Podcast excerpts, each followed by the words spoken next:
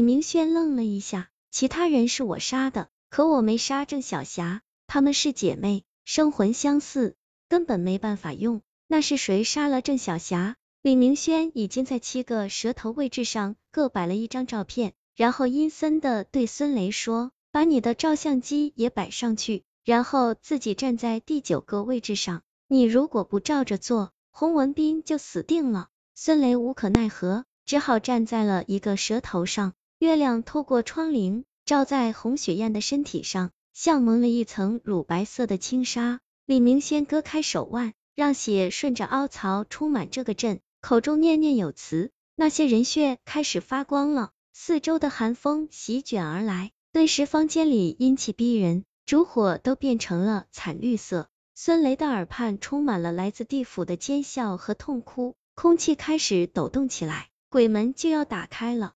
正在这个紧要关头，从窗外飞进一支钢针，寒光一闪，刚好射中正在念咒的李明轩的脖子上，他的身体一歪。栽倒在地，一个嘶哑却充满磁性的声音传来：“李明轩，我们很久没见面了，还记得我杜上吗？”门被推开了，竟然是已经死了的和尚。李明轩勉强支撑起身体，看到和尚的脸，就像看见了鬼一样。你不是已经死了吗？三年前我就已经死了，如果不是你杀了我父亲杜基，我也不会变成魂魄不全的活死人。杜尚的眼中燃起了怨毒的火焰。他把头转向惊诧的孙雷，说：“想不到吧？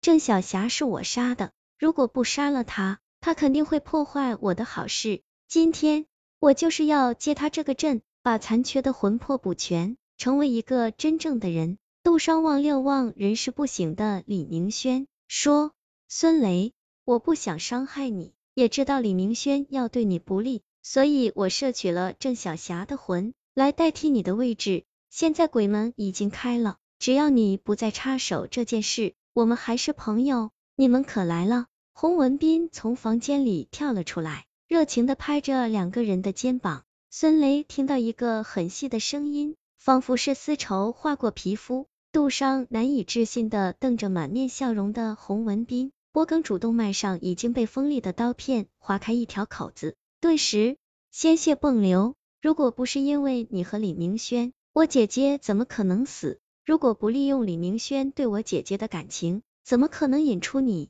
洪文斌瞧着被鲜血覆盖的杜尚，依旧是笑容满面，灿烂的让孙雷心里发毛。孙雷刚想逃，忽然发觉浑身无力，没跑几步就瘫在地上，动都没办法动一下。洪文斌蹲在孙雷旁边，脸上全是笑意：“你吸了软骨香，逃不掉的，帮我个小忙。”用你的命复活我姐姐，怎么样？孙雷闭上了眼睛，眼前留下一抹绝望的黑暗。